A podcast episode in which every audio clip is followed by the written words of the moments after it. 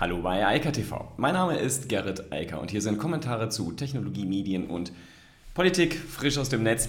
Von letzterer zum Glück nur wenig, aber es geht um soziale Netzwerke und es geht um Medienwandel, genauer gesagt den Medienwandel 2.0, der also schon innerhalb der digitalen Sphäre stattfindet.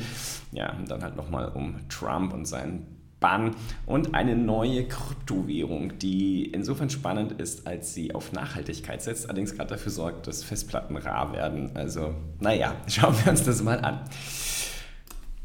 Twitter hat ähm, Spaces ja schon relativ lang angekündigt. Das ist so passiert im letzten Jahr, als Clubhouse in den USA relevanter wurde, hat das dann nochmal forciert ähm, Ende letzten Jahres und Anfang diesen Jahres und ist jetzt aus der Beta raus. Und zwar können jetzt alle Twitter-Nutzer, die die iOS oder Android-App benutzen und mehr als 600 Follower haben, ein Twitter-Space starten. Also ein Clubhouse-Raum. ähm, das Ding funktioniert genauso. Es ähm, wird oben neben den Stories angezeigt. Das heißt, diese Spaces sind jetzt auch deutlich sichtbarer, zumindest wenn man die offizielle Twitter-App benutzt. Und die Frage, die ich mir stelle, ich habe sie auch schon auf Twitter mal gestellt, wer nutzt denn eigentlich die Twitter-App? Weil ich nämlich eigentlich nicht. Also ich habe die jetzt mal wieder so ein bisschen nach vorne geholt, damit ich sie überhaupt auf meinem Telefon sehe. Aber normalerweise benutze ich die nicht, weil man da halt dann wieder Werbung bekommt, all diesen Quatsch. Und ähm, ich auch nicht so den Feed äh, unter Kontrolle habe, wie ich das gerne hätte. Aber ähm, sei es drum, in der Twitter-App ist es jetzt halt verfügbar. Und was interessant ist, ist, dass Twitter auch gleich einen Schritt weiter geht als Clubhouse und äh, zumindest sehr bald und jetzt aktuell, das ist wiederum nur in einer Beta für einige wenige die Möglichkeit bietet, dass man Events nicht nur planen kann, sondern auch Tickets verkaufen kann. Also nicht einfach nur irgendwelche Spenden und ähnliche Dinge, sondern Tickets verkaufen für entsprechende Spaces, die man dort anbietet in Zukunft. Das heißt, man kann dann Webinare und ähnliches zum Beispiel darüber direkt abrechnen und im Vorfeld dann auch schauen, ob sich das überhaupt lohnt. Und ich glaube, dass das ein sehr spannender Weg ist. Wir haben das jetzt schon ein paar Mal gehabt. Sehr viele Unternehmen wandeln sich gerade weg von den Werbemodellen hin zu Subscription-Modellen, also Abo-Modellen. Und das sieht man hier halt auch ganz deutlich. Und das ist natürlich für all die interessant, die relativ hohe Reichweiten in diesen Netzwerken haben und halt sowas auch monetarisieren können. Und genau dafür bietet Twitter halt jetzt die entsprechenden Möglichkeiten, damit man dann tatsächlich halt auch den Zugang da monetarisieren monetarisieren kann. Wir haben das beim Thema Newsletter, wir haben das jetzt bei den Spaces und äh, da sind ja noch einige andere Sachen angekündigt. Und ich bin sehr gespannt, wie sich das weiterentwickelt, denn Twitter war ja in so einem sehr langen, starren Gefüge irgendwie. Da hat man sich auf die Kernkompetenz konzentriert sozusagen. Hat dann zwar irgendwann mal gesagt, statt 140 machen wir mal 280 Zeichen, aber es war halt der klassische Tweet, da gab es Retweets und Antworten und das war es eigentlich und man konnte die Sachen liken. Und das ist seit vielen Jahren so. Also ich bin seit ähm, über zehn, weit über zehn Jahren sogar auf Twitter und eigentlich hat sich da nichts verändert. Was im Moment passiert, ist schon sehr weitreichend und wird, glaube ich, dieses gesamte Ökosystem der Twitter-Sphäre nochmal komplett verändern. Denn es kommen halt jetzt nicht nur neue Funktionen, sondern eben auch monetarisierbare neue Funktionen. Und zwar von Anfang an monetarisierbar. Und es wird all die anziehen, die halt in dem aktuellen Mediengefüge, wie wir es jetzt kennen, schon sehr weit fortgeschritten sind und auch entsprechende Reichweiten haben und diese entsprechend jetzt auch einfacher monetarisieren können und vor allem anders monetarisieren können als bisher nur über Werbung, also so eine indirekte Form, sondern jetzt halt direkt an die eigenen Nutzer rangehen können, sagen können, hier, ähm, ich biete zum Beispiel ein Twitter Space an, da gibt es Diskussionen über das Thema X und du kannst da gerne daran teilnehmen, kostet Euro Y auf geht's. Ich glaube, das ist spannend. Ich glaube, wir werden davon noch viel mehr sehen. Und ich glaube auch, dass das etwas ist, was andere, also bekanntere Medien, auch in der digitalen Sphäre, jetzt auch nutzen werden wollen, denn die haben ja die gleichen Probleme wie die klassischen Medien. Denn auch dort wird das mit der Thema, Thematik Werbung immer schwieriger. Das wird auch schwieriger, zum Beispiel, weil Apple mit dem App Transparency, ne, äh, der, der Privacy der neuen .att dafür sorgt, dass sie weniger Möglichkeiten haben zu monetarisieren, auch mit der Werbung. Und das betrifft Facebook, das betrifft Google und alle, die natürlich diese Werbenetzwerke dann wieder bei sich einbinden, um damit Geld zu verdienen. Die Subscription-Based Models sind natürlich schicker und natürlich versuchen jetzt die Plattformen sich da reinzudrängen und sozusagen als Mittelsmann dann dort Geld zu verdienen.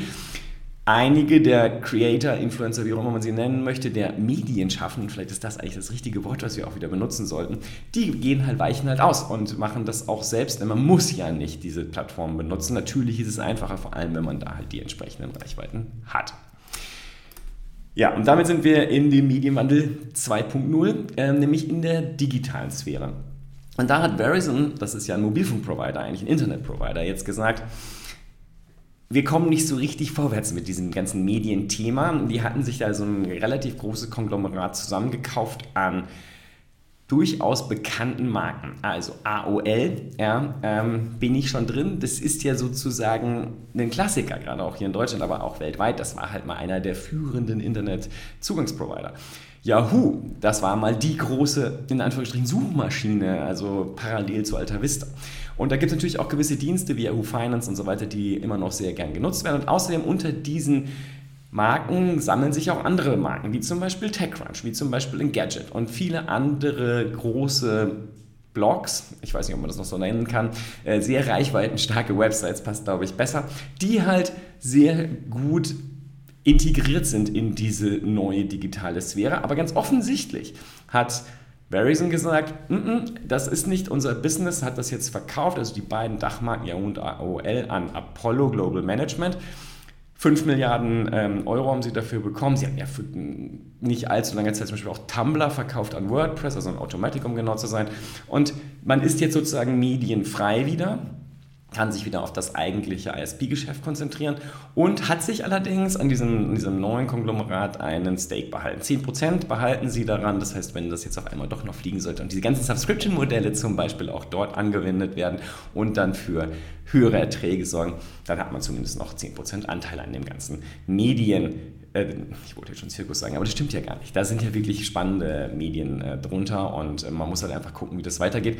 Wie gesagt, da ist ein sehr großer Medienwandel gerade unterwegs. Der liegt an dem Geschäftsmodell. Das Geschäftsmodell geht weg von der Werbung, es geht hin zum Abonnement und da wird sich jetzt halt zeigen, wer das am besten spielen kann. Denn sozusagen unendlich viele Abonnenten sind ja auch nicht verfügbar. Die Leute haben natürlich alle gewisse Vorlieben für gewisse Themen, werden da natürlich auch jetzt viel präziser Geld unterbringen können für einzelne Medienschaffende, für einzelne Medien und dann halt schauen, wie sich das aufteilt in Zukunft. Ich denke jedenfalls, dass das freie Netz, so wie es mal war, tatsächlich jetzt verschwinden wird. Also die Zeiten, in denen man kostenlos, also für Werbung und Tracking und Tracing, ähm, alles benutzen konnte, die enden. Und ich weiß auch nicht, ob das unbedingt schlecht ist. Ich glaube, dass das sogar ganz hilfreich ist. Das schafft nämlich auch wieder Raum für diejenigen, die tatsächlich freie Inhalte anbieten oder zumindest klarere Freemium-Angebote haben, auch im Inhaltsbereich. Und ich bin gespannt, wie sich das jetzt entwickelt.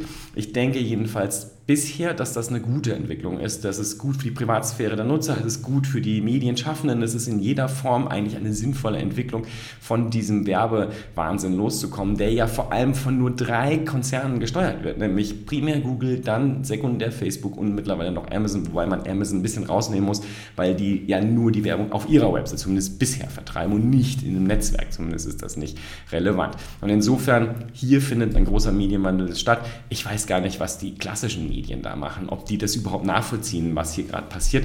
Denn bisher waren ja die klassischen Verlage immer besonders beratungsresistent und haben sich ja gar nicht angepasst. Ob sie das jetzt diesmal mitnehmen und vielleicht diese zweite, diesen zweiten großen Medienwandel jetzt vielleicht nutzen, um sich da nochmal mit bekannteren Marken, die sie ja haben, also Medienmarken, dann entsprechend zu positionieren jetzt in dem Abo-Bereich, weil das ist ja zumindest zum Teil klassisches äh, Geschäftsmodell von den alten Verlagen. Ob sie das hinkriegen, weiß ich nicht, werden wir in den nächsten Jahren sehen. Ich bin nicht so guter Dinge, weil die Berührungspunkte offensichtlich immer noch so hoch sind, dass man lieber versucht, noch mehr Leistungsschutzrecht zu bekommen und noch mehr Druck auf die Politik zu machen und ähm, für alle Nutzer die Welt immer schwerer zu machen und das Netz äh, auch zu einem unschöneren Ort. Aber das ist halt offensichtlich die einzige Chance, die man da noch sieht. Spannend wird es am Mittwoch. Ähm, genau ist das morgen, aber US-Zeit. Wir werden nämlich dann die Entscheidung endlich bekommen von dem Facebook Oversight Board, was mit dem Trump-Ban passiert, ob der aufrechterhalten bleibt oder zurückgenommen wird. Das wird sich morgen früh entscheiden. Das ist zumindest jetzt bekannt geworden. Das ist die Äußerung. Man will da jetzt eine finale Entscheidung rausbringen. Darauf wurde ja auch schon lange gewartet. Wir haben das Thema gestern noch ein paar Mal schon. Eigentlich hätte das schon vorher passieren sollen. Ob das jetzt direkt daran liegt, dass Florida jetzt dieses äh, interessante Gesetz rausgebracht hat, weiß ich nicht. Aber vielleicht passt es auch nur zufällig zeitlich. Dieses Feld ist zufällig zeitlich zusammen. Anyway, Mittwoch wissen wir mehr oder dann Donnerstag, was denn da dann so entschieden wurde. Und ähm, das wird zumindest sehr spannend, denn ich hatte das schon mal für Facebook, also für das Oversight Board, gibt es da keine gute Entscheidung. Die Entscheidung, ob sie den Bann aufrechthalten oder dann doch kippen, die wird Freunde und Feinde haben. Und äh, das wird Facebook dann oder dieses Oversight Board dann wieder merken. Und ich glaube, das einzig Kluge, was das Oversight Board jetzt machen kann, also dieses Aufsichtsgremium, ist dafür zu sorgen, dass sie Respekt gewinnen da draußen in der Netzwelt. Denn sie wollen ja nicht nur für Facebook dieses äh, Aufsichtsgremium sein, sondern sie möchten ja gerne andere Netzwerke auch sozusagen dazuziehen. Die haben mittlerweile auch eine eigene Website, machen ihre eigene PR und äh, das ist natürlich immer noch alles Facebook-esk, aber sie wollen sich ausdehnen und insofern müssen sie jetzt auch zeigen, dass sie sinnvolle Entscheidungen treffen treffen können. Ja, Kryptowährungen, ähm, da gibt es ja eine spannende Diskussion, da geht es um den Umweltschutz. Und das ist zum Teil auch richtig. Also richtig ist, dass das Mining von Kryptowährungen sehr viel Energie verbraucht. Das hat viel mit der Technologie zu tun und insbesondere damit, dass es vor allem um die Prozessorleistung geht. Und jetzt kommt eine neue Kryptowährung, die heißt Chia, die startet jetzt Chia und Chia setzt eben nicht auf die Prozessorleistung, sondern auf Festplattenkapazität. Ob das dann unter dem Tag tatsächlich ähm, besser ist für die Umwelt, werden wir sehen. Zumindest sind Festplatten, SD-Laufwerke jetzt werden knapp und teurer, ähm, scheinbar wegen dieser ähm, neuen Kryptowährung. Man muss nämlich genau das nachweisen. Raum, also Platz auf, also Speicherkapazität statt einfach nur Prozessorleistung. Ob sich das auszahlt, Vermutlich, es klingt zumindest spannend, es wird auch von äh, sehr großen VCs unterstützt. Wir werden also sehen, dass diese Währung vermutlich fliegt. Ähm, es gibt auch andere, die auch in die ähnliche Richtung gehen und man darf bei der ganzen Diskussion auch eine Sache nicht vergessen, denn das ist eine der unehrlichsten Diskussionen, ist ähnlich wie beim E-Auto. Ähm, da draußen stehen Hunderttausende, Hunderttausende, ich weiß es gar nicht, vielleicht sogar Millionen lustiger EC-Automaten, ATMs. Ja. Wenn jemand glaubt, dass die keinen Strom verbrauchen, dann glaubt er wahrscheinlich auch an den Weihnachtsmann. Wenn er glaubt, dass das gesamte Geldwesen, was wir so bezahlen, kostenlos ist, also das mit diesen Papierscheinchen, ja, die dann auch immer wieder entsorgt werden, neu produziert werden, dass das Energie sozusagen neutral ist. Das ist dann der Osterhase. Also, die ganze Diskussion muss man schon ein bisschen ehrlich äh, diskutieren. Ich finde es trotzdem gut, dass wir da jetzt eine Entwicklung haben, die jetzt sagt, okay, wir wollen davon weg und wir wollen nicht warten, bis dann endlich die gesamte Energieproduktion äh, neutral ist, also klimaneutral ist. Dann sind wir natürlich aus der ganzen Schusslinie raus. Das ist ja die Argumentation von einigen, die dort meinen. Ich glaube, dass solche technischen Überlegungen auch sinnvoll sind und es nicht permanent sozusagen Strom fließen muss, um ähm, sozusagen das System der Kryptowährungen ähm, aufrechtzuerhalten. Das ist wahrscheinlich keine schlechte Entwicklung und deshalb Wettbewerb auch in der Technologie sicherlich hilfreich. In diesem Sinne, ich wünsche weiter eine schöne Woche und wir hören uns morgen wieder. Bis dann. Ciao, ciao. Das war Eika TV frisch aus dem Netz. Unter eika.tv findet sich der Livestream auf YouTube. Via eika.media können weiterführende Links abgerufen werden. Und auf eika.digital gibt es eine Vielzahl von Kontaktmöglichkeiten.